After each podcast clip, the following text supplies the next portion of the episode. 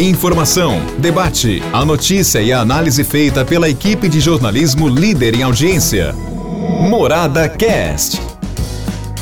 Olá, meus amigos, nós estamos de volta com o nosso podcast, o podcast da quinta-feira. Agradecendo muito, viu, a sua audiência.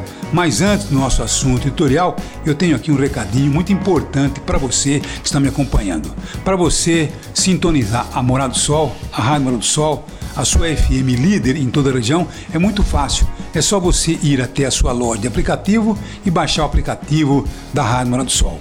E aí você vai carregar sua rádio para onde você for, tá bom? Seja aqui no Brasil, seja em qualquer estado, seja pelo mundo afora, você leva o seu som, que é o som da Morada FM, o som que você gosta, o som que você curte já há longos e longos anos, tá bom? Então esse é o recado. Baixe o aplicativo Rádio Morada Sol na sua loja de aplicativos.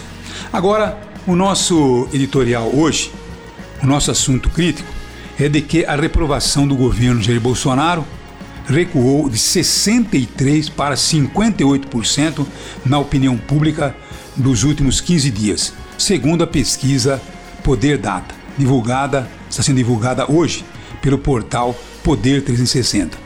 No mesmo período, a aprovação do governo oscilou para cima, dentro da margem de erro, de dois pontos percentuais, de 31% para 33%. Correspondem a 9% os entrevistados que afirmaram que não sabem. Quer dizer, bastou o presidente Jair Bolsonaro fechar um pouco a boca tá bom? Deixar de falar tantos impropérios que simplesmente, naturalmente, a sua aprovação deu uma pequena uh, melhora, ou teve uma pequena melhora. E é por isso que eu estou falando sempre aqui a você. Ninguém é contra governo nenhum. Nós somos contra as coisas erradas. E, logicamente, a nossa postura, a nossa posição era sobre a postura completamente equivocada do presidente Jair Bolsonaro. Agora, se ele pretende ter alguma chance de disputar a reeleição, então ele vai ter que a partir de agora começar a perceber que ele vai ter aí uma melhoria na sua aprovação se ele, logicamente, falar menos e fizer a negociação que um presidente da República